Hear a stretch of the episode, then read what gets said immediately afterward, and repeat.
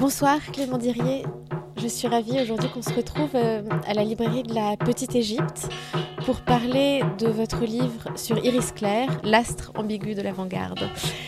Iris Clair, c'est une figure que l'on croit connaître, avec sa galerie rue des Beaux-Arts, sa galerie ensuite du Faubourg Saint-Honoré, mais vous montrez dans ce livre toute sa complexité, toute son intensité, toutes ses ambiguïtés aussi. Avec une écriture très vivante, vous faites le portrait de cette galerie, le, choix extraordinaire des artistes a, avec lesquels elle a travaillé, mais aussi le portrait de la femme qu'elle a été, la destinée d'une femme libre pour commencer, quelle a été la genèse de ce livre qui vient de sortir? Bonsoir Anaël. Le, livre, en fait, il fait partie d'une collection qui s'appelle Collection Galerie d'Art qui est édité par les éditions Hermann et euh, le comité professionnel des galeries d'art. Et euh, l'idée de Georges-Philippe Valois, qui est le directeur de cette collection, c'est de euh, montrer l'importance des galeries et des galeristes pour l'art moderne et contemporain du second XXe siècle. Donc c'est vraiment cette idée de montrer que les galeries sont un rouage essentiel, incontournable de l'histoire de l'art contemporain.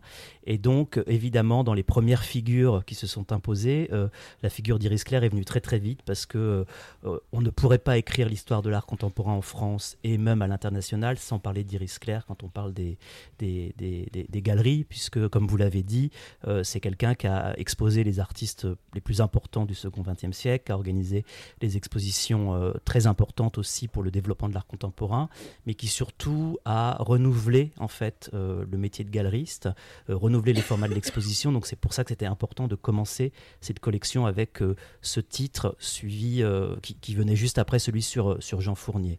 La genèse du livre, en fait, c'est assez amusant parce que euh, j'ai commencé à travailler sur Iris Clair euh, pendant que je faisais ma maîtrise en histoire de l'art, donc il y a presque 20 ans maintenant.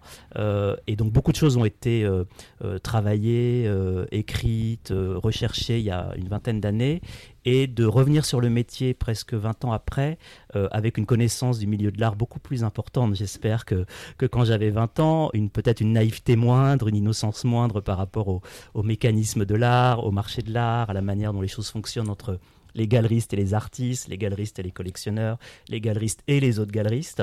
Euh, c'était très intéressant de se repencher sur le parcours d'Iris Clair et aussi de venir le, nourrir par de nouveaux témoignages, euh, par euh, un nouveau regard, et puis de, passer d'un travail universitaire à un travail, je dirais, presque plus littéraire et biographique pour essayer de redonner de l'épaisseur à la figure d'Iris Clair. Donc c'était vraiment un, travail qui se déploie sur plusieurs plusieurs années et qui, euh, et qui vraiment euh, m'a accompagné euh, pendant toute cette période. Alors justement, parmi les sources que vous avez utilisées, au-delà des documents d'archives à la bibliothèque Kandinsky notamment, je crois beaucoup, il y a cette autobiographie, L'Arventure, que Iris Claire a, a écrit. Comment l'historien de l'art que vous êtes perçoit-il ce document? Alors l'Arventure, c'est très intéressant parce que euh, c'est presque un ouvrage mythique pour tous les gens qui s'intéressent à, l'histoire de l'art contemporain et au monde des galeristes, parce que c'est, je pense, en fait, l'un des rares témoignages d'une galeriste presque sans filtre sur son activité au quotidien, en fait, sa relation avec les artistes, avec les galeristes, avec les, comment elle montait les expositions, avec les collectionneurs. Mais pendant très longtemps, et sans doute encore aujourd'hui, on a l'impression que l'aventure, c'est un tissu de vérité subjective et euh, d'affect propre à Rice Clair, mais peut-être avec une peut-être une tendance à la fabulation ou en tout cas à la réécriture de, de, de, l'histoire. Ce qui était très intéressant, c'est que quand on regarde les archives, en fait, on s'aperçoit que tout ce qu'elle raconte dans son aventure euh, est vrai, en fait. Alors effectivement, après, il y a forcément des perspectives différentes euh, entre le fait quand on s'appelle Iris Claire ou quand on s'appelle Yves Klein ou quand on s'appelle Daniel Cordier ou quand on s'appelle euh, Alexandre Diolas, tout le monde ne vit pas la vérité, la réalité de la même manière, mais en fait, elle ne ment pas. Tout ce qu'elle dit avoir accompli, tous les collectionneurs à qui elle dit avoir vendu pour la première fois des œuvres d'Art Drenard, d'Yves Klein, tout ça c'est vrai en fait, et les archives le confirment. Et c'est vrai que quand on est un, un historien d'art, un chercheur, en fait, d'avoir la confirmation par les archives, par les lettres, de ce qui était dans l'aventure, c'était un, grand soulagement et, euh, et, en même temps un grand, un grand contentement parce que ça voulait dire que on pouvait aussi croire Iris Claire sur le reste des choses dont elle, dont elle parle dans son, autobiographie qui est sortie en 78 et qui donc était aussi très importante à l'époque parce que c'était 78, c'est un an après l'ouverture du Centre Pompidou et je pense qu'Iris Claire, elle fait ça en 78 parce que elle sent que l'époque a changé, qu'on va passer dans un autre monde de l'art contemporain et donc elle a le besoin de faire un retour sur son activité pour expliquer comment c'était la scène de l'art à Paris dans les années 50 et 60, qui était très différente, évidemment. Elle naît, Iris Claire, à Smyrne en 1918. Est-ce que c'est important pour elle, ses origines grecques? Alors, je, vois que vous êtes euh, tombé dans le dans la fantaisie d'Iris Claire, voilà, parce qu'en fait, elle est née à Athènes, mais en 1918, mais c'est vrai qu'elle euh, elle, euh, elle, entretient toujours un petit flou géographique et je dirais même chronologique parce que euh, sur, euh, sur le papier qu'elle remplit pour recevoir les, une médaille des arts et lettres, elle dit qu'elle est née en 1924, donc elle a toujours euh, entretenu un certain flou sur sa date de naissance, sur son lieu de naissance. Pour elle, c'était important parce que je pense que ça l'inscrit dans une histoire presque mythologique de la Grèce, qui évidemment était quelque chose de très important pour elle. Et Smyrne, en fait, c'est aussi un lieu de la catastrophe, en fait, puisque en 1922, Smyrne et enfin les Grecs sont, euh, sont euh, pas exclus, mais sont euh, exilés de Smyrne par, les forces, par les forces turques. Et donc il y a une catastrophe à l'origine du départ des parents d'Iris Claire de Smyrne vers Athènes. Donc ce qui est très intéressant, c'est que là on voit qu'il y a un, problème de, chronologie dans tout ce que je viens de raconter, mais ce qui est intéressant, c'est surtout qu'elle se, elle se place sous, la, sous le signe d'une catastrophe originale qui aurait touché sa famille. Et c'est, je pense, pour elle une manière de s'inventer un destin très très tôt en fait. C'est une femme, Iris Claire, qui avait conscience de son destin, euh, aidée en cela par l'astrologie qu'elle pratiquait, euh, qu'elle pratiquait euh, ardemment, qu'elle pratiquait de manière très soutenue. Et évidemment, l'histoire des origines est très importante pour son caractère, pour sa volonté de relier voilà, le destin, quelque chose qui la, la, pousserait à faire les choses, pas malgré elle-même, mais grâce à elle-même en fait. Et c'est vrai que toute cette cette aventure mythologique de la, de la naissance et des premières années qu'elle raconte dans son aventure est très importante. Après une enfance passée à Vienne, elle devient galeriste sur le tard, comme pas mal d'ailleurs de galeristes de sa génération, comme vous le soulignez. Qu'est-ce qui l'a conduit à ce métier? Alors effectivement, elle, euh, elle ouvre sa galerie en, 1956, elle a 38 ans, ce qui est euh, un âge raisonnable à l'époque en fait pour euh, commencer sa première carrière, parce que c'est évidemment le premier métier réel qu'Iris Claire s'est choisi. elle a juste commencé un tout petit peu avant en 1955, et elle a rencontré Takis, la personne qui lui mettra le pied à l'étrier en 1954. Avant cela, en fait, elle arrive à Paris au début des années 20 avec sa elle suit des études, euh, elle n'a pas l'air de beaucoup aimer l'école, même si je pense qu'elle était très intelligente et très vive, mais je pense que le, euh, un cadre n'était pas tout à fait fait pour, euh, pour elle. Elle fait un certain nombre de métiers, beaucoup de métiers, je pense pas par par incompétence, qu'elle change souvent de métier, plutôt par volonté de ne pas être sous les ordres de quelqu'un d'autre.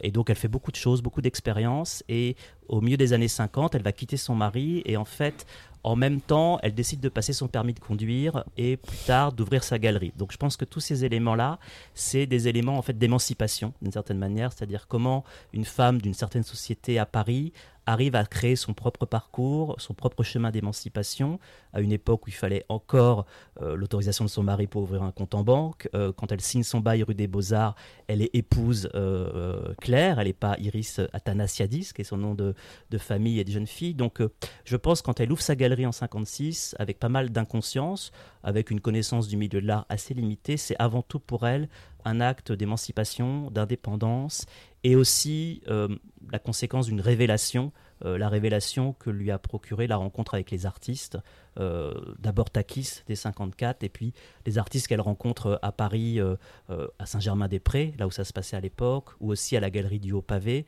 Donc c'est vraiment cette, voilà, cette, concomitance de tous ces éléments. La, galerie du Haut-Pavé, c'est une première expérience dans laquelle on lui prête un espace géré par des dominicains, quai de Montebello, qu'elle occupe le soir. Et puis ensuite, elle s'installe dans son propre espace rue des Beaux-Arts, dans ce Saint-Germain des années 60. Comment conçoit-elle cet espace de la rue des Beaux-Arts? Alors, je vais juste revenir parce que ce qui est très intéressant sur la galerie du Haut-Pavé, je pourrais raconter beaucoup d'anecdotes sur euh, Iris Claire, mais celle-ci est assez savoureuse. En fait, elle s'aperçoit que la galerie du Haut-Pavé ferme à 18h tous les soirs et que à côté de la galerie, il y a euh, deux restaurants bourrés d'Américains avec beaucoup d'argent euh, qui viennent à Paris pour découvrir la vie parisienne, l'existentialisme, Saint-Germain-des-Prés, euh, écouter Juliette Gréco chanter dans les, dans les caves. Et en fait, elle propose au père de lui prêter la galerie tous les soirs pendant l'été 55, de 18h à minuit, d'accrocher ses tableaux. Elle le soir à minuit, elle remet les tableaux de l'exposition du père dominicain. Et c'est comme ça qu'elle vend ses premiers tableaux. Et qu'elle rencontre Estanie. Et qu'elle rencontre Estanie. Et donc voilà, c'est pour vous montrer un petit peu le culot euh, qu'avait euh, Iris Claire, le bagou, mais aussi cette idée de voilà de d'être très libre et d'inventer ses propres formats. Elle a vu une opportunité, elle l'a saisie, c'était un test. Et effectivement, en février 56, elle ouvre euh, sa première galerie aux 3 rue des Beaux-Arts, dans un espace qui existe toujours aujourd'hui. Alors c'est très amusant d'aller visiter la galerie aujourd'hui aux Trois rues des Beaux-Arts parce qu'on s'aperçoit que Iris Claire, en fait, pendant 5 ans, a fait des expositions formidables dans un espace qui fait 15 mètres carrés, qui est vraiment tout petit. Donc quand on pense à l'impact de ces expositions dans un tel espace, c'est assez... Euh, assez vertigineux et donc elle conçoit cet espace pour la première fois peut-être comme euh, euh, pas forcément un white cube, mais elle porte très attention à la décoration, à la blancheur des murs, à la vitrine, à un certain nombre de choses en fait qui accompagnent l'exposition et dont elle va faire une expérience artistique. Je pense que c'est ça que Iris Claire avait pressenti très tôt, c'est qu'on peut sans doute passer de l'accrochage des œuvres au mur à la vraie proposition d'une expérience artistique pour le collectionneur ou le spectateur. Pour caractériser cette époque, vous parlez d'une veine spectaculaire, d'une veine presque publicitaire, au bord du canular parfois. Quels sont les, les épisodes marquants de cette période? Donc là, on est entre 1956 et 61 en gros. Je pense qu'il faut s'imaginer que tout ça a été fait dans un, dans un grand esprit euh, d'amusement. Euh, avec sérieux, mais je pense que quand on regarde la chronologie des expositions d'Iris Claire, il y en a beaucoup, euh, entre 56 et, et, 61. Il y a vraiment la volonté de, de, de, de de proposer euh, des expériences artistiques, de devenir un laboratoire pour accueillir tous les artistes qui sont rejetés des autres galeries ou qui sont dans les caves de Denise René ou qui ne sont pas exposés chez euh, René Drouin euh, parce qu'ils censurent l'exposition de Jean-Jacques Lebel. Donc Jean-Jacques Lebel se retrouve à exposer chez Iris Claire. Donc il y a vraiment cette idée de faire de, de, la galerie presque un, un, foyer d'accueil pour tous les artistes qui sont rejetés de, de, la scène artistique parisienne officielle, qui sont pas dans l'école de Paris, qui sont pas dans les grandes tendances. Et donc, elle va mettre au point avec un certain nombre d'artistes, euh, euh, Takis, Jean Tinguely, Yves Klein, Armand, euh, et beaucoup d'autres, en fait, un rythme très soutenu d'exposition qui va aussi se, se, qui va se faire remarquer par deux choses, à la fois le contenu des expositions et puis évidemment tout ce qu'il y a autour, ce que j'ai appelé cette veine spectaculaire ou ce que j'ai appelé, entre guillemets, le, baptême de, de l'exposition par le spectacle, en fait, c'est-à-dire envoyer des cartons d'invitation euh, très drôle et très graphiquement euh, euh, travaillée, qui était vraiment une nouveauté pour l'époque. faire s'envoler des ballons bleus à l'occasion d'une exposition d'Yves dans le ciel de, Paris. proposer un cocktail avec du bleu de méthylène pour les, spectateurs du vernissage. voilà, faire des choses qui, on pourrait appeler ça des happenings, on pourrait appeler ça des performances. C'était pas exactement ça. C'était plutôt une volonté de, créer toujours l'événement pour se faire pour se faire remarquer, pour se faire connaître, et beaucoup au service des artistes en fait. C'était euh, Iris Claire, j'aime bien dire que c'était peut-être une galeriste qui était plus intéressée par les artistes que par l'art, et en fait cette idée que elle essayait de mettre tous ses moyens, à la fois financiers, euh, cérébraux, euh, de communication, au service des artistes pour pour les faire le, plus connaître, le plus remarquer. Et donc ça passait aussi par ces événements spectaculaires, tout ce qui était autour de l'exposition. Comment elle se situe, comment se situe-t-elle à cet égard par rapport au happening américain? À cette époque-là alors, les, les États-Unis, euh, Iris Claire, il va assez tard, enfin assez tard, il, y va pour la première fois en 1960. Pour elle, c'est une révélation parce que euh, elle s'aperçoit que beaucoup des intuitions qu'elle avait eues euh, sont déjà en, acte aux, États-Unis. cette manière que les États-Unis ont de nous précéder pour de bonnes ou de mauvaises raisons. Après, chacun peut, peut, peut, en conclure, mais elle s'aperçoit que là-bas, effectivement, les vernissages sont faits avec des cocktails, avec des, des, soirées, avec des événements. Euh, donc elle s'inspire beaucoup de ça. Euh, la question du, happening, euh, c'est plutôt qu'en 1960, elle, fait une exposition, elle organise une exposition qui est très importante, qui s'appelle L'homme dans l'espace euh, de Takis, qui était ce rêve de Takis de faire envoler un, homme, ou en tout cas de mettre un homme en lévitation, qui en l'occurrence est un, est un poète, Sinclair Bales, qui est proche de Brian Gazing.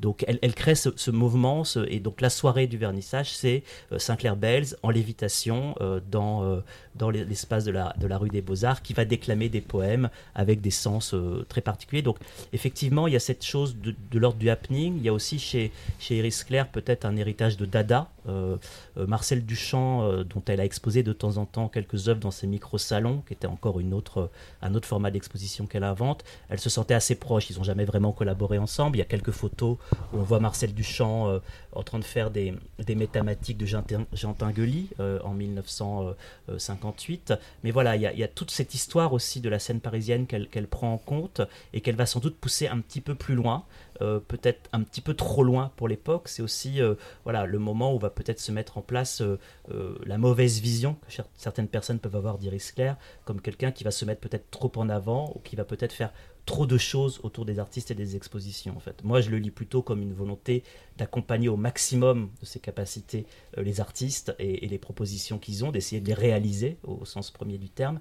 Mais certaines personnes vont le voir plutôt comme euh, cette galerie du spectacle où euh, voilà, c'est vrai qu'Iris Claire a fait beaucoup les belles heures des pages on dirait people aujourd'hui, mais les pages mondaines de l'époque, c'était quelqu'un qui avait un sens de la publicité, qui se débrouillait pour faire venir la télévision, euh, les reporters, euh, les gardes républicains en, prétendant qu'un ministre allait venir à un vernissage. Donc c'est quelqu'un qui avait toujours cette envie de, de, de, faire venir le maximum de monde euh, à la, dans sa galerie. Ce qui est très amusant pour le vide, en fait, il y a un, article de Michel Ragon que je mets dans mon, dans mon livre, parce que l'idée du livre, c'est pas d'expliquer le vide d'Yves Klein, il y a beaucoup de livres sur ce, sur ce sujet, mais je mets cet article de Michel Ragon parce qu'il n'est pas très connu, et il dit qu'en fait, il faisait jamais les vernissages, Michel Ragon, mais là, pour le vernissage du vide d'Yves Klein, à la galerie Riscler rue des Beaux-Arts, il a été euh, euh, au vernissage. Et le même soir il voit une exposition de Modigliani euh, rive droite et il fait vraiment ce parallèle entre la sclérose, euh, selon lui, euh, de la scène parisienne en 1958, euh, la galerie Charpentier,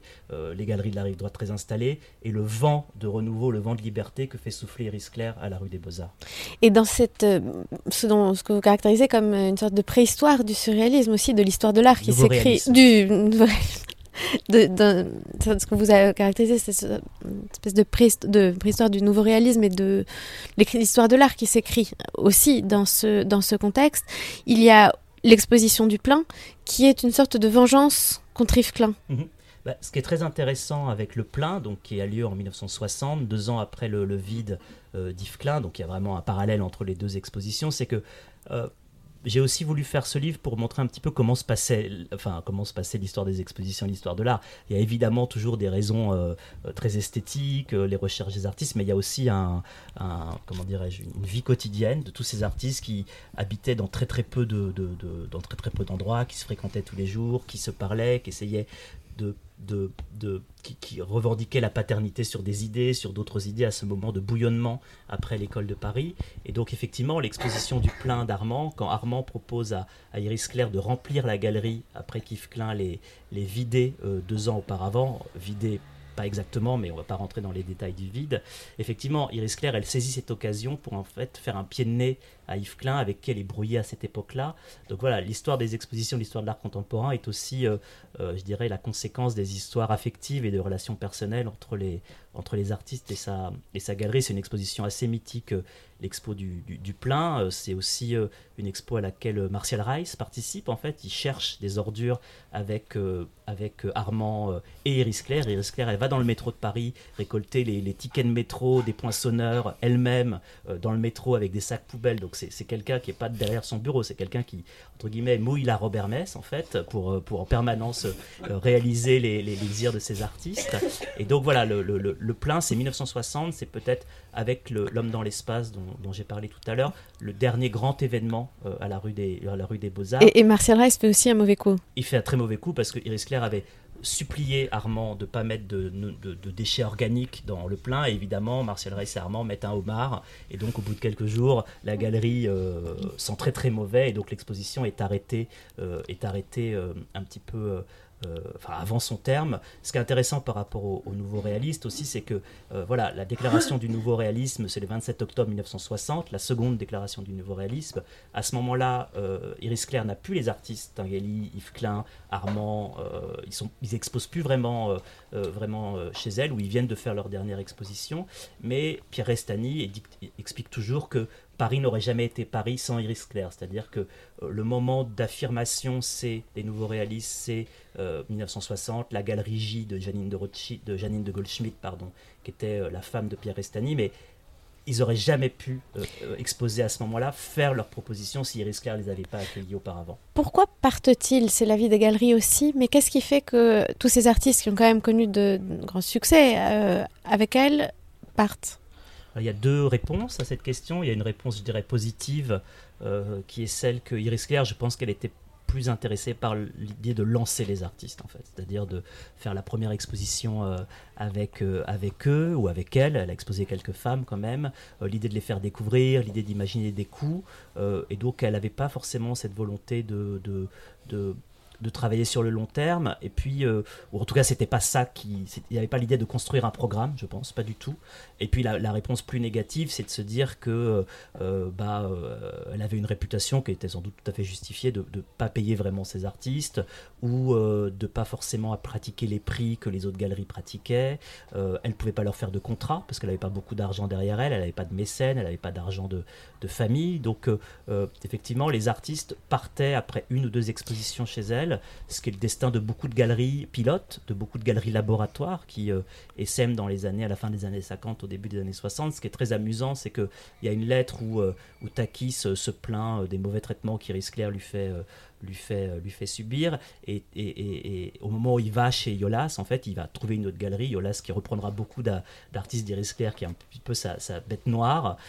et en même temps, Iris lui dit Oui, tu pars chez Yolas, tu me reproches tout ça, mais quand tu as voulu sortir ton autobiographie à Paris en 61, c'est chez moi que tu as voulu faire le lancement de ton autobiographie, parce que tu savais que le seul endroit où ton autobiographie serait vue, remarquée, que les gens viendraient, c'est chez Iris Claire. En fait. Donc euh, les artistes, je pense, ont toujours eu cette relation très ambiguë euh, avec, euh, avec, avec Iris.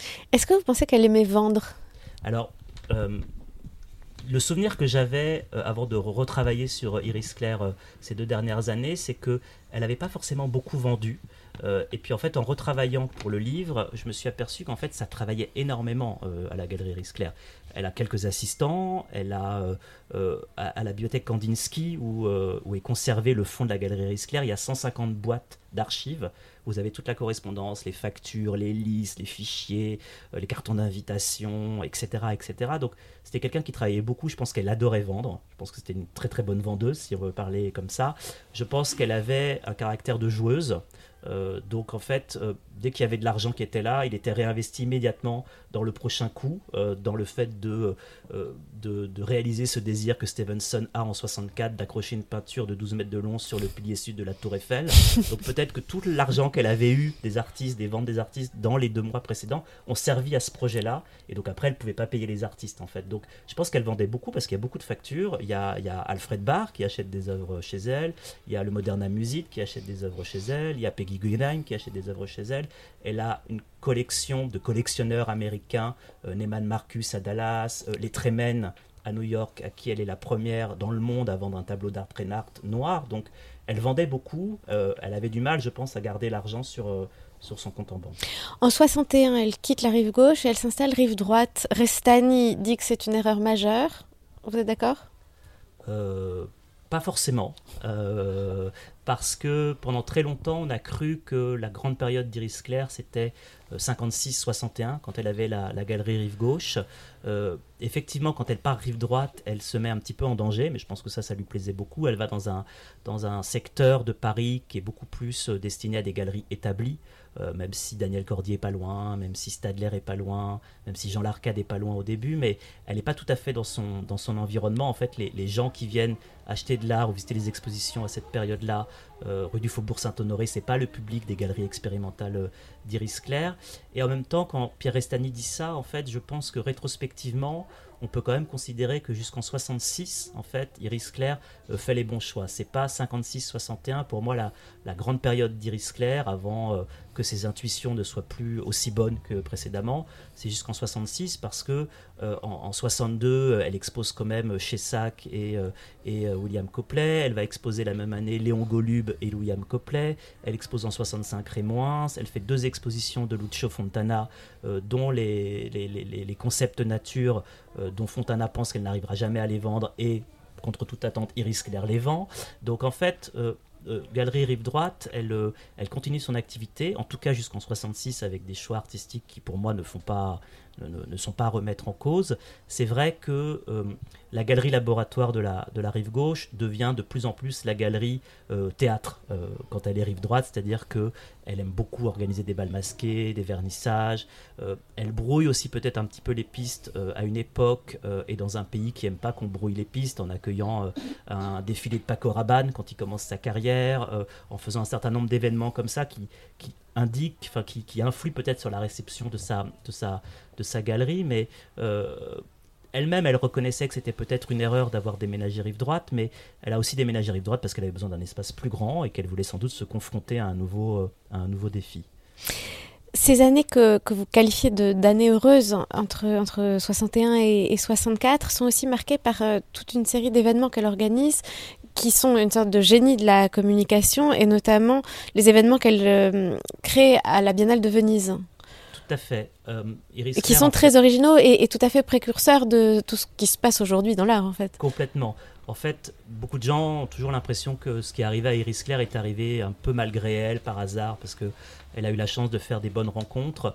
Euh, moi je trouve qu'elle a eu beaucoup beaucoup de chance si on pense comme ça en fait parce que euh, elle a quand même énormément travaillé, elle a quand même fait beaucoup d'expositions et je pense qu'elle savait ce qu'elle faisait et quand elle euh, organise en 62 euh, la Piccola Biennale à, la Biennale de Venise qui est en fait le premier événement collatéral de la Biennale de Venise. Euh, alors aujourd'hui, on a tous ces événements collatéraux. Other Wirt qui va louer, entre guillemets, euh, la galerie de l'Academia pour montrer Philippe Guston, une autre galerie qui va louer un autre espace. En fait, en 1962, elle s'aperçoit que bah, l'endroit où tout le monde vient, c'est la Biennale de Venise, chaque été, enfin tous les, deux étés. Et donc, elle loue un étage au Palazzo Papadopoli, qui a un nom grec, donc évidemment, ça lui plaît énormément, par un, un, comte qui s'appelle Lorenzo Bien Arrivé dans la traduction, dans la traduction euh, française. Donc tout ça, c'est des signes qui lui plaisent beaucoup parce qu'elle est férue de, tous ces signes. Et elle va exposer ses artistes de, les artistes de sa galerie euh, dans cette Piccola Biennale qui va euh, pas voler le, show, pas faire de l'ombre à, la Biennale de Venise, mais c'est le premier événement collatéral à la Biennale de Venise. Et elle réitère la, chose deux ans plus tard, en 1964, mais évidemment, elle va pas faire la même chose. Elle va faire autre chose. Elle loue à ce moment-là un yacht qui va être euh, amarré devant la, pointe de la douane, donc là où aujourd'hui vous avez euh, le musée euh, refait par Tadao où on va exposer les œuvres sur le pont du bateau, dans la cabine, où on a des photos, vous voyez tout le monde de l'art qui passe voir son exposition, et, c'est très intéressant parce que elle avait une force de frappe très importante en organisant ce type d'événement qui vraiment était à la fois du pain béni pour Time Magazine, pour Paris Match, mais qui en même temps permettait à ces artistes de rencontrer énormément de gens. En fait, ces artistes ont beaucoup euh, rencontré des galeristes euh, londoniens ou américains dans ces événements à Venise. Et euh, cette force de frappe, elle se révèle aussi par le fait qu'elle a dû aller montrer patte blanche à Peggy Guggenheim parce qu'il y avait des bruits qui couraient comme quoi Peggy Guggenheim avait peur qu'Iris Claire s'installe à Venise et vienne en fait un tout petit peu faire un crime de lèse Guggenheim. En fait, Venise était la ville de Peggy Guggenheim. Elle va rencontrer Peggy Guggenheim, elle la charme évidemment. Euh, il y a même des courriers où euh, Iris Claire demande à, Peggy de lui réserver des, des chambres d'hôtel au Danieli. Donc euh, la, relation s'est très très bien passée. Mais je raconte ça parce que je pense qu'effectivement, elle était vue vraiment comme une personnalité puissante, à la fois en termes commerciaux, mais aussi en termes de, de qu'est-ce que Iris Claire va encore inventer et comment elle va encore nous surprendre. elle sait très bien utiliser les photographes aussi, d'un point de vue médiatique. Oui, ça c'est ça c'est bah, pour l'historien d'art, c'est une chance d'avoir un fonds photographique aussi important, euh, d'avoir presque des photographies de toutes ces expositions, à la fois, euh, euh, alors plus souvent avec des gens pendant les vernissages, mais aussi sans, les personnes. Elle avait vraiment cette science de, comment dirais-je, de, la mise en scène à la fois des artistes, de soi.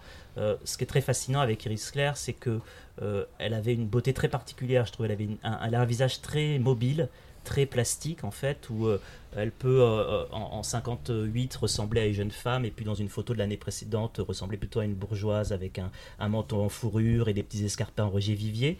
Elle change très régulièrement de, de, de voilà d'expression du visage et, et, ce qui est intéressant pour en parler parce qu'évidemment c'est une réputation qu'on lui a faite beaucoup. Iris Claire femme fatale, Iris Claire et la relation avec ses artistes.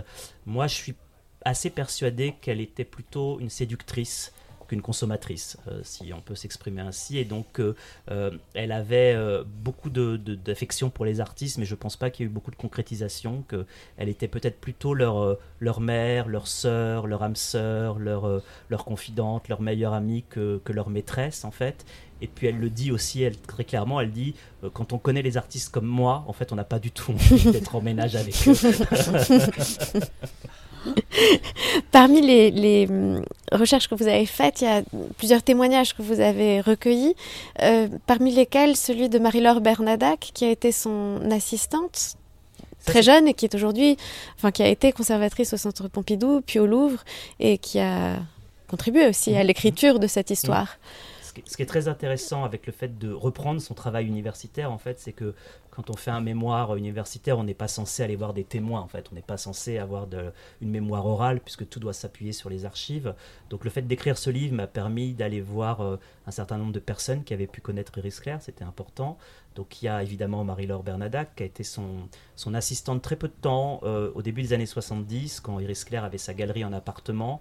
Et c'est très intéressant parce que euh, dans les souvenirs que Marie-Laure m'a raconté, on voit déjà la fascination d'une jeune historienne de l'art, qui était Marie-Laure, à la fois pour le Paris que Iris Claire représente déjà en 70, quelqu'un qui, dans ses archives, a des timbres d'Yves Klein, euh, a des photographies avec Ard Reinhardt, a connu toute cette scène-là euh, de, de, première expérience, et en même temps qui est déjà un petit peu amère en fait sur le fait qu'elle sent qu'elle commence à être un petit peu dépassée par euh, les esthétiques, par les événements.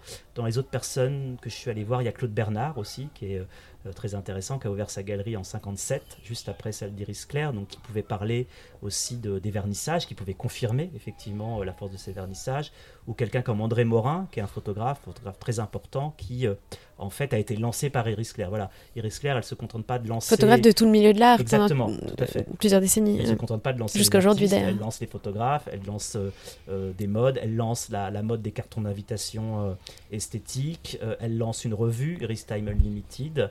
Euh, donc c'est vraiment quelqu'un qui met le pied à l'étrier à, plein de gens, sans doute parce que euh, elle voulait se réaliser elle-même en fait et qu'elle avait tout à fait conscience qu'il fallait euh, voilà qu'il fallait qu'il fallait donner sa chance en fait à, tous ces jeunes qui étaient qui étaient autour d'elle. On a parlé des artistes qui partent, mais il y a aussi des artistes qui reviennent comme Yolande Fièvre par exemple. Alors ça c'est très intéressant parce que c'est une artiste qui part de chez Iris Claire, enfin elle n'y était pas vraiment, mais elle avait exposé chez elle, va chez Daniel Cordier et revient après après euh, enfin après avoir exposé chez Daniel Cordier. Daniel Cordier et Iris Claire, il y aurait quelque chose à écrire parce qu'ils sont tellement différents que je pense qu'ils étaient assez semblables en fait euh, et que la rencontre entre deux ne s'est jamais faite parce que euh, peut-être qu'ils avaient deux caractères très entiers tous les deux en fait.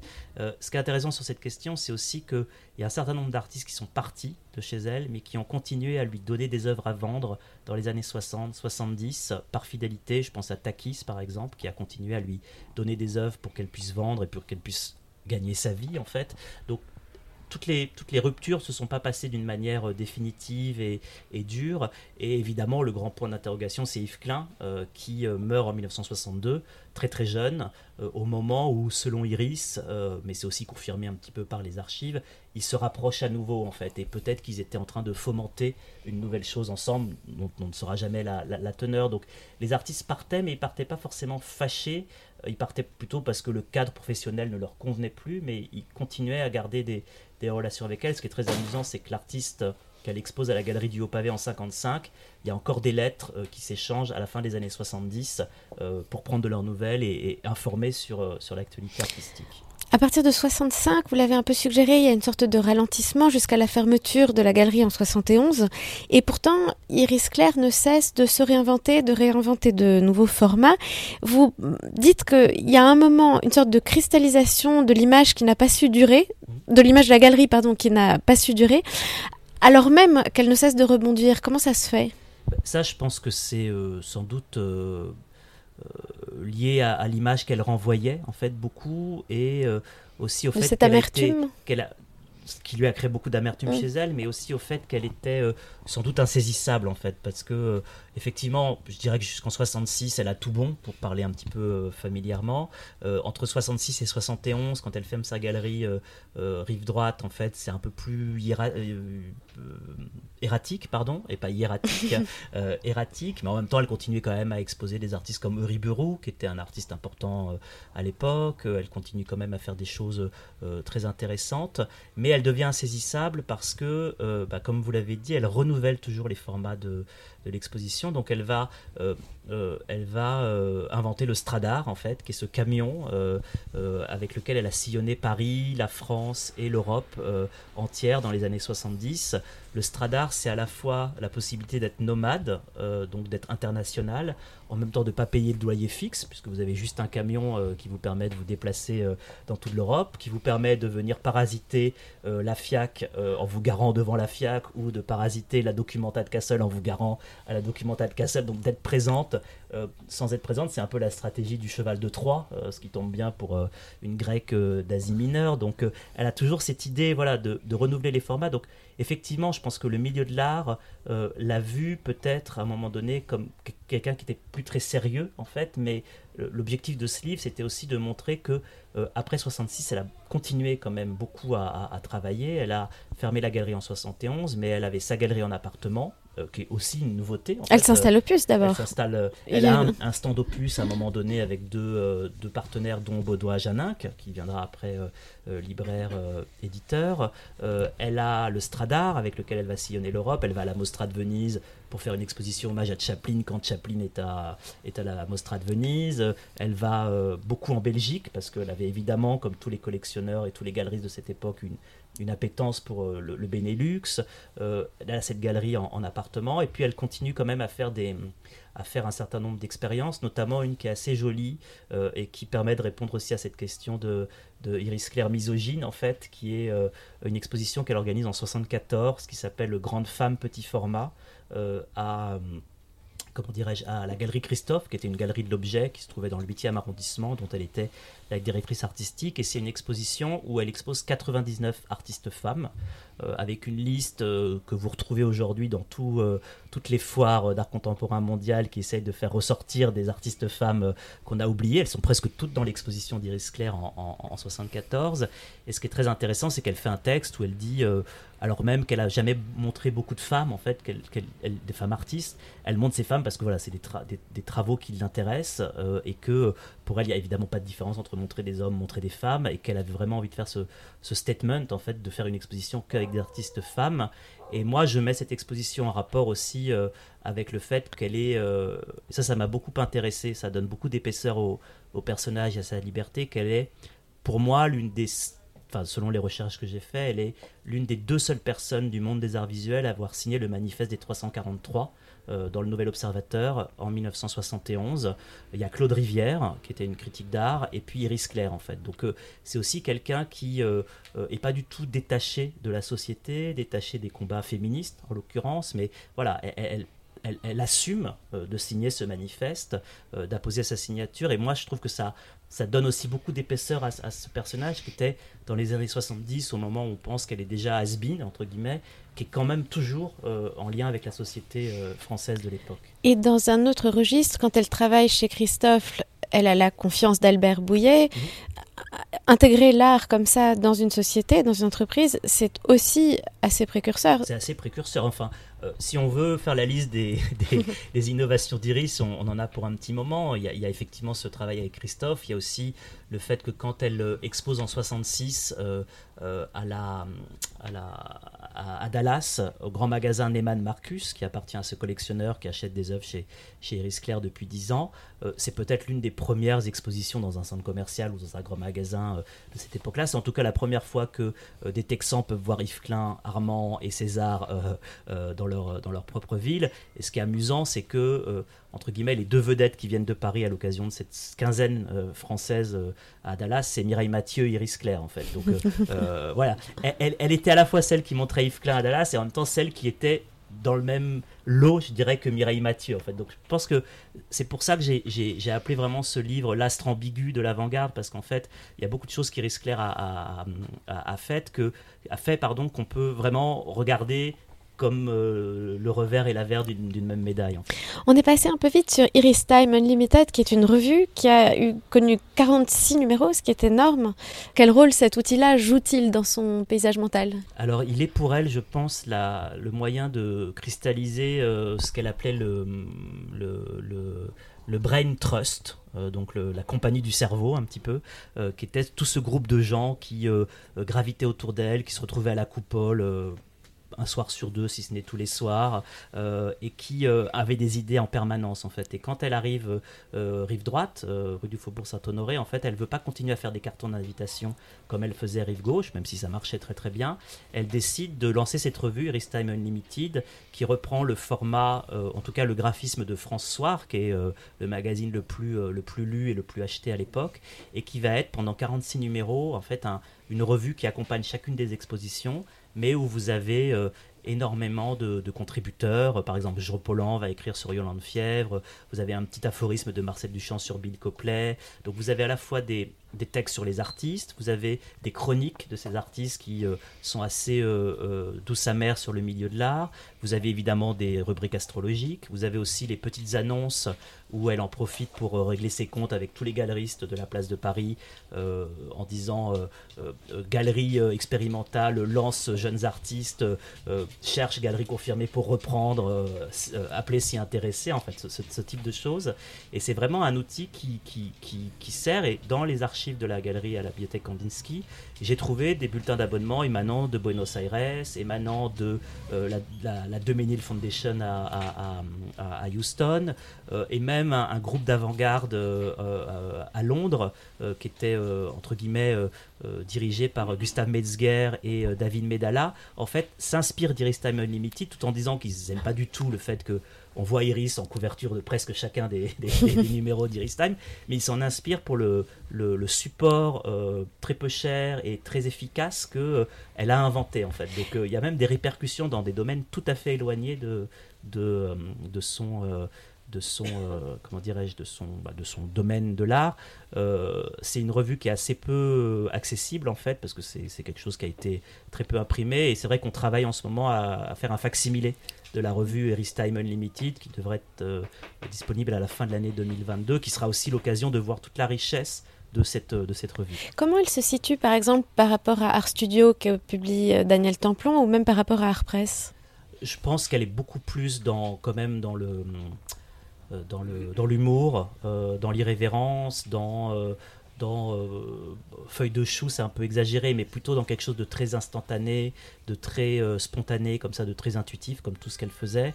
Et puis qu'elle s'en sert vraiment quand même comme une tribune liée à sa galerie, en fait. Vous avez un peu l'actualité de ce qui se passe à Paris à l'époque, mais c'est quand même beaucoup sur les artistes de sa galerie, les expositions, euh, le fait qu'elle fait la quinzaine française à Dallas, le fait que ses artistes participent à la Biennale de Venise, etc. etc. Donc c'est quand même un outil d'autopromotion euh, qu'elle envoyait dans des très jolies enveloppes euh, de couleurs euh, à tout son fichier, à près de 5000 personnes, voilà, pour encore une fois voilà, essayer de renouveler les, les formats de, à la fois de l'exposition et de, et de la promotion des artistes. Vous, parlez de l'écho international de cette revue, mais elle-même a beaucoup voyagé. Elle a été en Iran, par exemple. Elle a eu des liens assez étroits avec l'Iran. Tout à fait. En fait, elle est, elle est, c'est aussi, elle est assez précurseur aussi pour ça, ou précurseuse.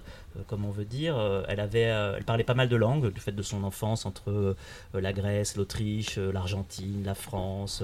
sa mère qui avait un commerce de sacs international en fait, donc il aidait beaucoup. Et c'est vrai qu'elle a toujours beaucoup voyagé aux États-Unis, au Royaume-Uni, en Italie, et puis effectivement en, en 1967, si mes souvenirs sont bons, elle organise une exposition à Téhéran euh, donc vous avez la couverture d'Iris Time Unlimited de l'époque où on la voit avec, euh, avec l'impératrice, euh, ce qui évidemment plaît beaucoup à Iris Claire de se faire photographier avec, avec la Chabanou en Iran en 1967. Et elle montre les artistes de sa galerie. Et ça c'est encore une fois un travail de précurseur parce que 67 ou 68, la date m'échappe exactement, c'est une dizaine d'années avant la création du musée d'art contemporain de Téhéran, ce musée mythique. Et donc on peut dire qu'Iris Claire est peut-être l'une des premières expositions d'art contemporain en Iran au moment où la Chabanou essaye justement d'amener l'art contemporain et essaye d'occidentaliser l'Iran en fait. Donc c'est vrai qu'elle était, voilà, c'est quelqu'un qui, qui, entre guillemets, ne, s'interdisait rien et, sautait sur toutes les occasions pour faire connaître à la fois sa galerie et ses artistes. On a parlé de la rue des Beaux-Arts, de la rue du Faubourg Saint-Honoré. Vous avez évoqué cette galerie en appartement. C'est au coin de la rue Cambon, devant l'église polonaise. Mhm. En termes artistiques, ça se passe comment? Alors c'est euh, exactement au, rue du Faux en fait, euh, pas loin de chez Prunier, donc je pense que ça avait aussi Trois rue du Faux. Son, son, son, intérêt. Euh, c'était un duplex en fait, et bah, il y avait à la fois son appartement et son, et son espace d'exposition. C'est là où le témoignage de certaines personnes comme Marie-Laure Bernadac est important parce qu'en fait c'était encore une fois assez petit en fait. Hein.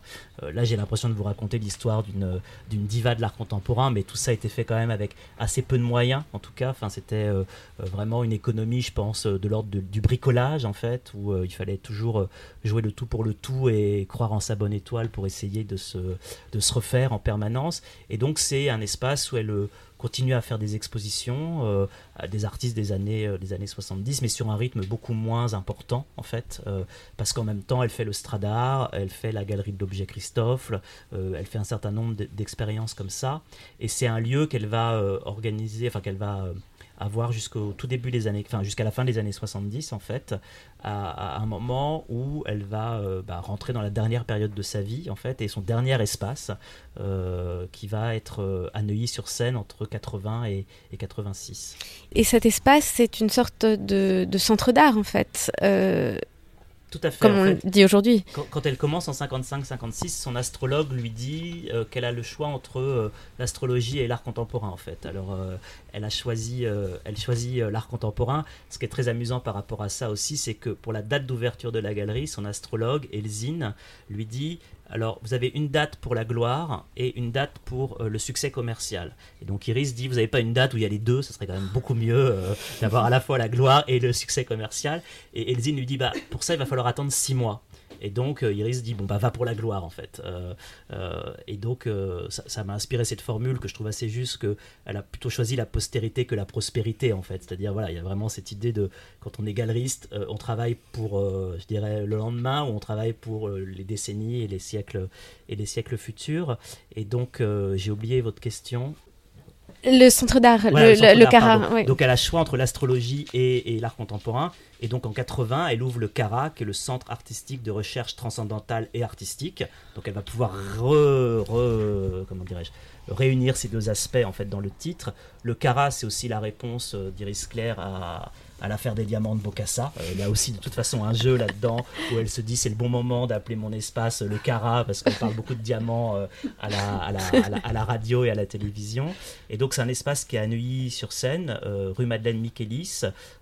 En face, ça c'est assez amusant, en face d'un immeuble qu'avait construit Claude Parent dans les années 60. Et Claude Parent va être l'un des derniers artistes, créateurs à, exposer chez Iris Claire. Il fait une exposition des architectures obliques au Cara chez Iris Claire en 1980 ou, ou 81. Elle va faire quelques expositions, euh, expositions là-bas, beaucoup moins euh, parce que euh, elle commence aussi à être assez malade. En fait, c'est quelqu'un qui a souffert toute sa vie de, l'asthme en fait. et donc, dans les années 80, elle organise ses expositions au Cara et également, elle participe pas mal à la FIAC parce qu'elle était à la première FIAC au milieu des années 70 quand c'était pas encore au, Grand Palais. elle fait partie du comité d'organisation et euh, sa dernière présence sur la scène du monde de l'art, c'est en 85, en fait, où elle va exposer Marc Bourlier, euh, qui est un artiste qu'elle a exposé des années 80 à 86, qui est quelqu'un que j'ai rencontré, qui m'a donné beaucoup d'éléments, beaucoup d'informations sur, euh, sur la fin de la vie d'Iris Claire, en fait, qui n'est pas une fin très drôle, qui est une fin assez, assez triste, en fait, d'une dame qui, bah, voilà, est sans doute dépassée par les événements, est sans doute amère et, et affaiblie aussi physiquement. Et à la FIAC 85, en fait, elle va exposer sur euh, vous savez, quand vous rentrez à la FIAC au Grand Palais, vous avez des escaliers à droite et à gauche, et donc elle, elle expose le, carrousel de Marc Bourlier sur les marches euh, à, droite quand on rentre dans le Grand Palais. Et puis évidemment, elle explique au comité qu'elle ne va, pas payer, euh, va pas payer un stand parce qu'elle expose sur les marches. De toute façon, personne n'aurait jamais exposé sur les marches, donc ils ne vont pas la faire payer. Et donc, Iris Claire ne paye pas son, dernier stand à la, FIAC. Donc c'est toujours quelqu'un comme ça qui, qui, qui, voilà, qui trouvait des solutions. Euh, et en même temps, pour montrer le carrousel de Marc Broulier, je pense que le meilleur espace au Grand Palais, c'était les marches en fait. Donc c'est pas uniquement pour pas payer, c'est aussi parce que artistiquement, c'était le meilleur endroit où montrer euh, cette série de, silhouettes. Et Iris meurt en, août 1986 à Cannes, en fait, où elle s'était retirée parce qu'elle avait reçu un appartement euh, en héritage de sa mère. Et euh, voilà, c'est vraiment euh, les années 80, c'est des années d'une disparition un petit peu progressive en fait de, la figure de la figure d'Iris Claire et voilà peut-être un peu d'un oubli de, son parcours qui était dû sans doute à, à ce qu'elle avait fait dans les années 70-80 qui était ça c'est certain moins glorieux que dans les années 50 et 60. Je propose qu'on conclue cette conversation sur l'idée de, s'installer dans l'escalier pour descendre les marches parce que c'est vraiment le meilleur endroit. Tout à fait. Merci beaucoup, Merci beaucoup Clément Dirier. Et si vous avez des questions après ce monologue, avec ce dialogue avec Anaël, euh, faut pas hésiter. Toi, tu te sous, tu. Je l'ai pas connu. Tu l'as pas connu Non. Non. Pas connu. Pourtant, j'ai, oui. Bah, je me suis installé en 77. Mm Mais j'ai pas connu la dommage. Donc autour de vous, vous avez des photographies. Il y en a une qui, est, est tombée en fait, qui sont des, donc des vues d'exposition de euh, d'exposition de, de Thierry Claire à sa galerie de la rue des Beaux-Arts. En fait. Vous avez notamment derrière euh, Alexis là-bas une photographie avec euh, Marcel Duchamp qui est en train de réaliser un, un métamatique de Jean Tinguely. donc c'était un dessin, oui. Et ce qui est intéressant, c'est. Je pense que je pense pas qu'il y avait de relation vraiment entre Iris Claire et Marcel Duchamp parce que voilà mais je pense pas que Marcel Duchamp allait non plus dans toutes les expositions quand il venait à Paris. Donc s'il va quand même chez Iris Claire voir l'exposition de Jean Tinguely c'est quand même que voilà il y avait une, reconnaissance en tout cas de son de son activité. À côté c'est une photo dans l'atelier de Jean Tinguely où vous avez euh, où vous avez euh, tous les tous les mathématiques qui ont été réalisés parce que il y a eu l'exposition de Tinguely, et puis en même temps, il y avait un concours pour, euh, pour dire qui était le plus beau métamatique réalisé par les spectateurs, en fait. Euh, euh, et ce que j'ai pas dit tout à l'heure sur ton idée de, Dada, c'est que effectivement, il y a aussi l'image qu'elle a, c'est l'image de la course de cafard qui est organisée dans la rue des Beaux-Arts, en fait, ou, même la course de cafard, il y a des courriers où ils se disputent la paternité de savoir si c'est Yves Klein, Armand, qui a inventé la course de cafard. C'est pour vous dire vraiment qu'il y avait une compétition très vive à l'époque. Et donc on voit Yves Klein, on voit Pierre Restani, on voit Iris Claire. Et donc euh, ça, ça occupe énormément toute cette bande-là pendant quelques mois parce qu'il faut aller euh, euh, chercher des cafards à Passeron-Saint, trouver des bons cafards, enfin, dessiner la boîte pour faire la course de cafards. Des cafards de course. Des cafards de course, tout ça est très, est très, est très sérieux. On n'a pas parlé de la manière dont tu la transformes un peu en artiste. Dans le... je je, je, pense pas que c'était une artiste, si tu veux. Je pense qu'elle avait, elle avait une fibre artistique, elle avait une fibre créatrice en tout cas, en fait. Mais je pense beaucoup plus pour la réalisation des projets aussi des autres. Enfin, c'est quelqu'un qui avait besoin de cette, euh, cette, euh, voilà, cette, euh, ce dialogue et ce contact avec les, avec les artistes. Un rapport avec Michel Tapie Pas vraiment. Non. Non, j'ai pas. Elle était très proche de Pierre Estany, euh, évidemment, euh, jusqu'à la fin de sa vie, parce que sur les livres d'or de Neuilly-sur-Seine, on voit encore Pierre Estany qui vient signer les livres d'or, euh, un peu comme que ce que j'imagine être un pèlerinage, un petit peu à Iris Claire. elle était très proche de Claude Rivière, en fait. C'était vraiment la galeriste dont elle était très très proche. Et la critique, oui, pardon, la critique. je pense sur, sur, qui il y aurait vraiment quelque chose à faire parce que, par exemple, elle déteste Claude Rivière, une exposition d'Harold Stevenson, et donc Iris Claire lui dit si tu arrives à écrire dans un article tout ce que tu viens de me dire de mal, je te paye une caisse de bouteilles de vodka. Euh, et donc Claude Rivière écrit vraiment l'article, qui est complètement assassin. Et donc voilà, Iris Claire, elle avait aussi cette liberté de dire si tu veux écrire que, que tu as vraiment détesté, euh, écris-le en fait. Euh, donc c'est pas uniquement que toute publicité. Pourvu qu'on en parle. Pourvu qu'on en parle, mais c'est aussi, je pense, une liberté totale de, se dire euh, c'est mon amie, je signe avec elle, enfin je signerai avec elle dans 6 ans le manifeste des 343, et en même temps ça ne me dérange pas qu'elle assassine euh, une de mes expositions en fait. Donc c'est très, je trouve ça très intéressant.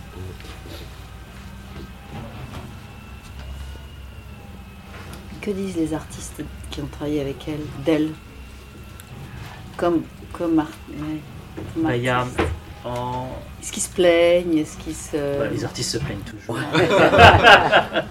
Takis, t'as beaucoup discuté avec Takis Ouais, ouais. Bah, c'est vraiment la première artiste qu'elle rencontre, c'est Takis en fait. Quand Takis lui parle de Peggy Guggenheim, elle ne sait pas qui c'est Peggy Guggenheim en fait en 54. Donc euh, c'est vraiment une formation euh, entre guillemets sur le sur le.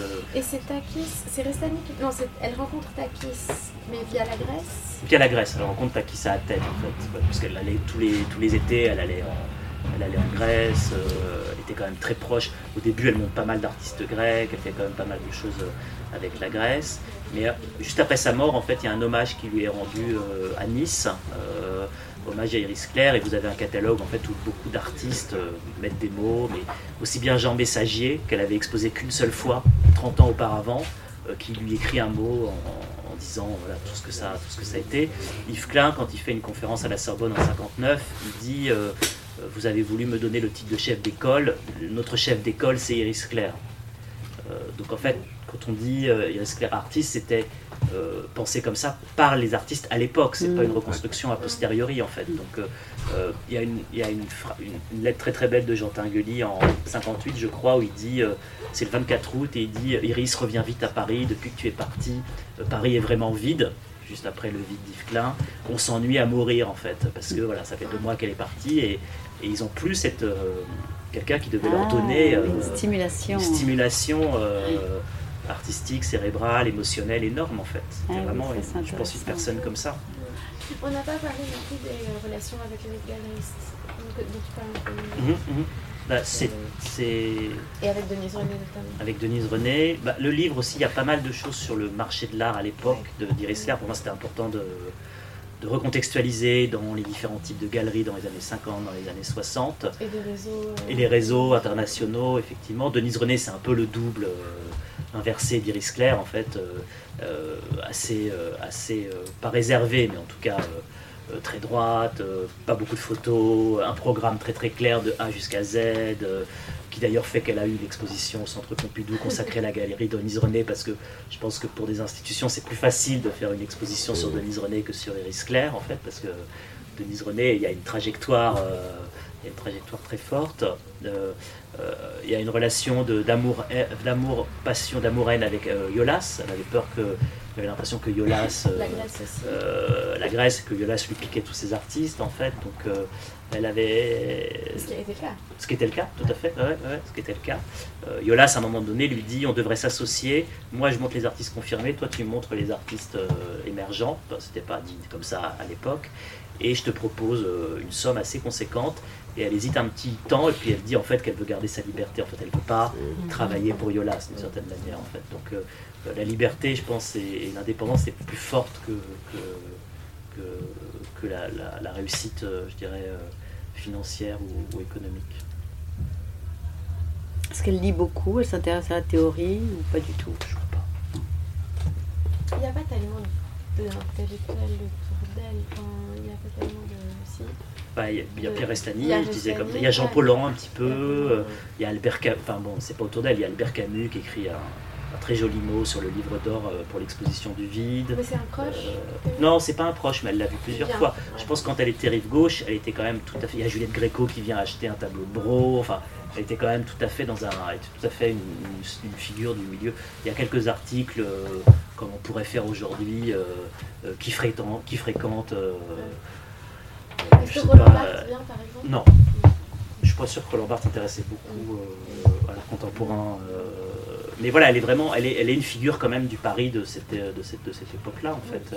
Mais après, euh, je pensais pas une théoricienne, en fait. Hein. C'était plutôt quelqu'un qui, qui, faisait les choses avec ses, avec ses tripes et avec ses, avec ses envies, avec sa spontanéité, en fait mais qui, qui, crée beaucoup d'histoires. Enfin, bon, il y, en a plein, mais une qui est très belle aussi quand elle, voilà, quand elle ouvre sa galerie en 61, rue du Faubourg Saint-Honoré, elle commence par une exposition qui s'appelle Les 41 présentes Iris Claire.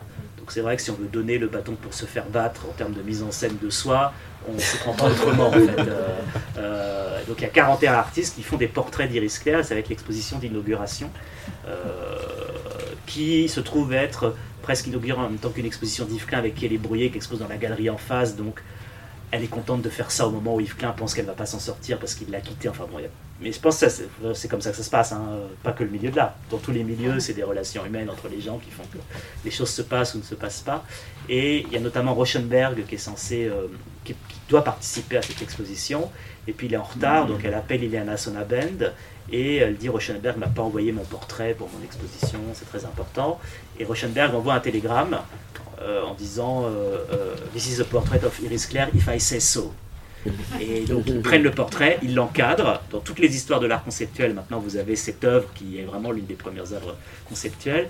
Puis quelques mois plus tard, Ilena Sonabend appelle, évidemment, pour que l'œuvre qui a été vendue soit payée à l'artiste et à la galeriste. Et donc ils, réfléchissent un petit peu. Iris Claire envoie un télégramme en disant This is a check of 500 dollars if I say so. et donc Rauschenberg a été très content et ils n'ont jamais demandé le paiement à Iris Claire du, de l'œuvre en fait. Donc euh, voilà, c'est ce, ce, type de choses qu'elle se permettait, ou c'est même pas qu'elle se permettait, c'est qu'elle voilà. Euh, et, euh, tout en ayant économisé comme ça 500 dollars.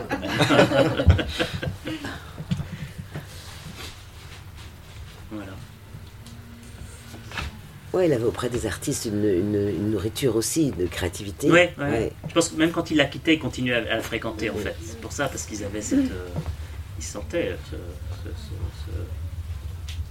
cette, stimulation. Cette stimulation, ouais. Et qui était mutuelle. Oui, tout à fait. Ouais. tout à fait. Et Van Lambert, il est, il est venu plus tard? Il est venu, oui, Van Lambert, il ouvre sa galerie en 62, 60. C'était rue Péchoté.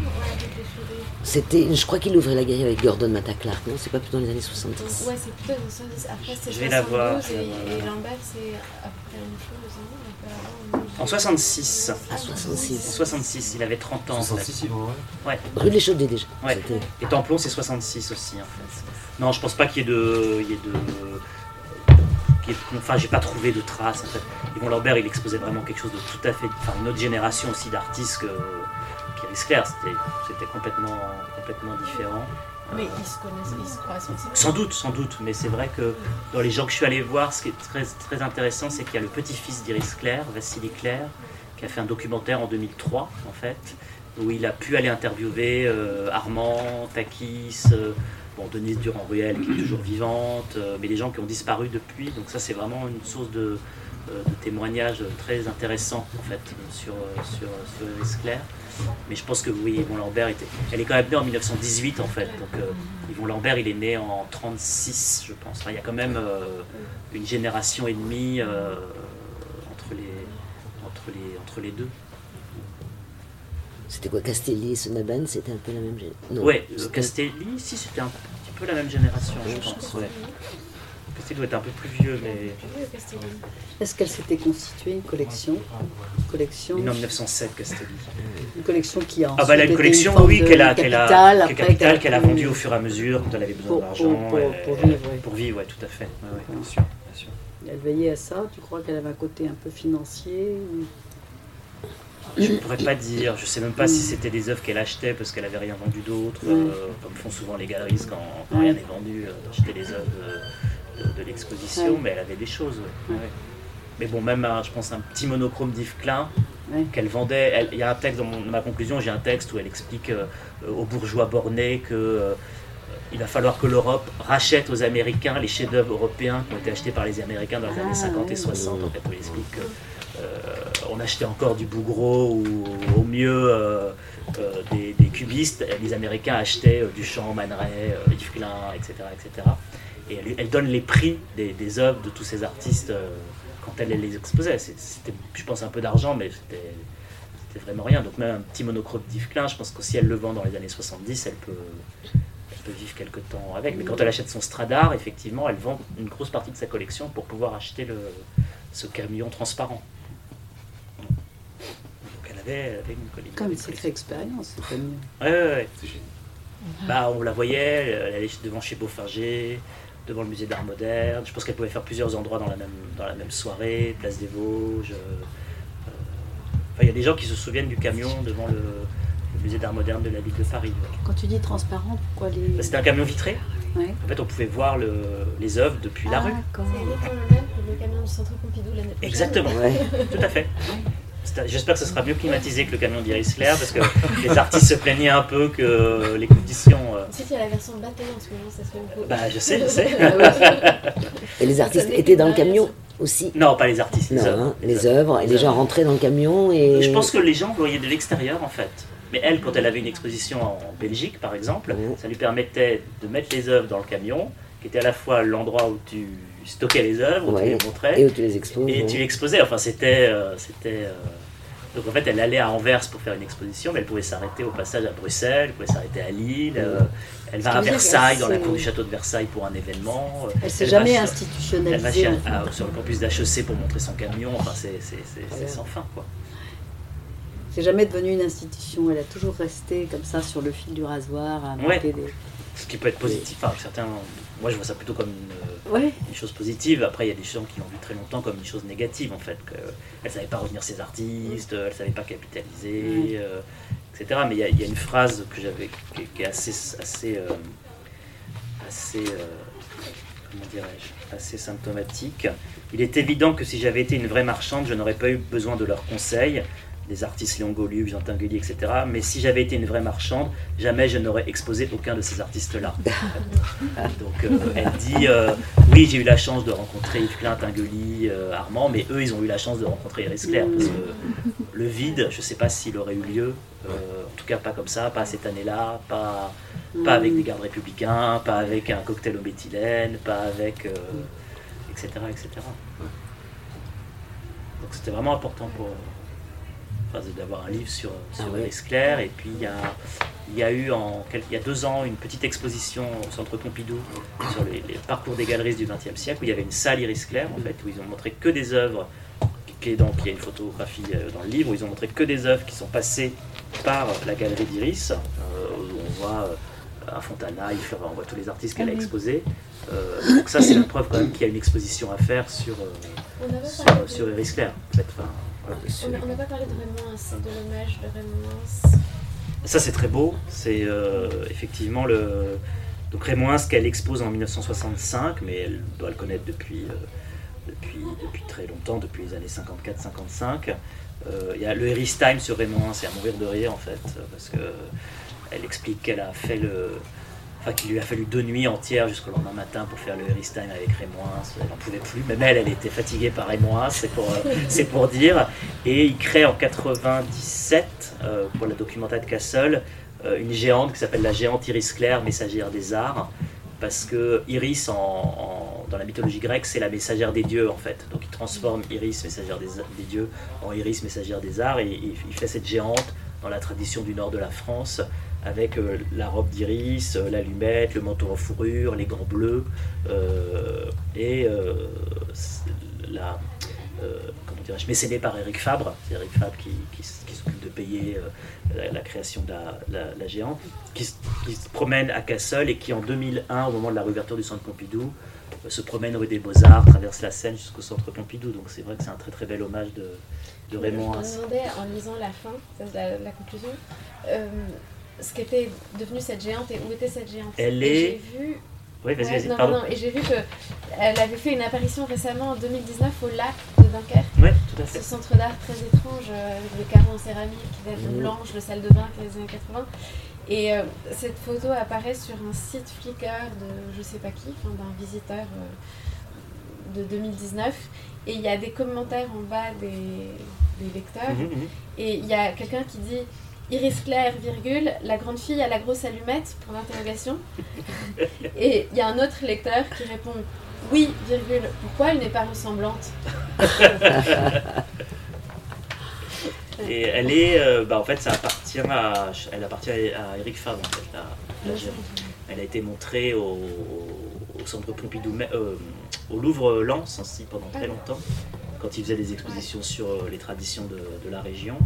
Mais c'est vrai que ce serait une ouverture d'une exposition ah, sur ouais. Claire absolument formidable en fait. parce qu'en fait, il y a un truc dont on n'a pas parlé non plus, c'est cette idée de carnaval en fait, de tout est possible. Oui, tout à fait. De, de, de mmh. enfin, mmh. Mmh. Vous voulez boire un verre de vin? Ah ouais. Merci. Merci encore à vous deux.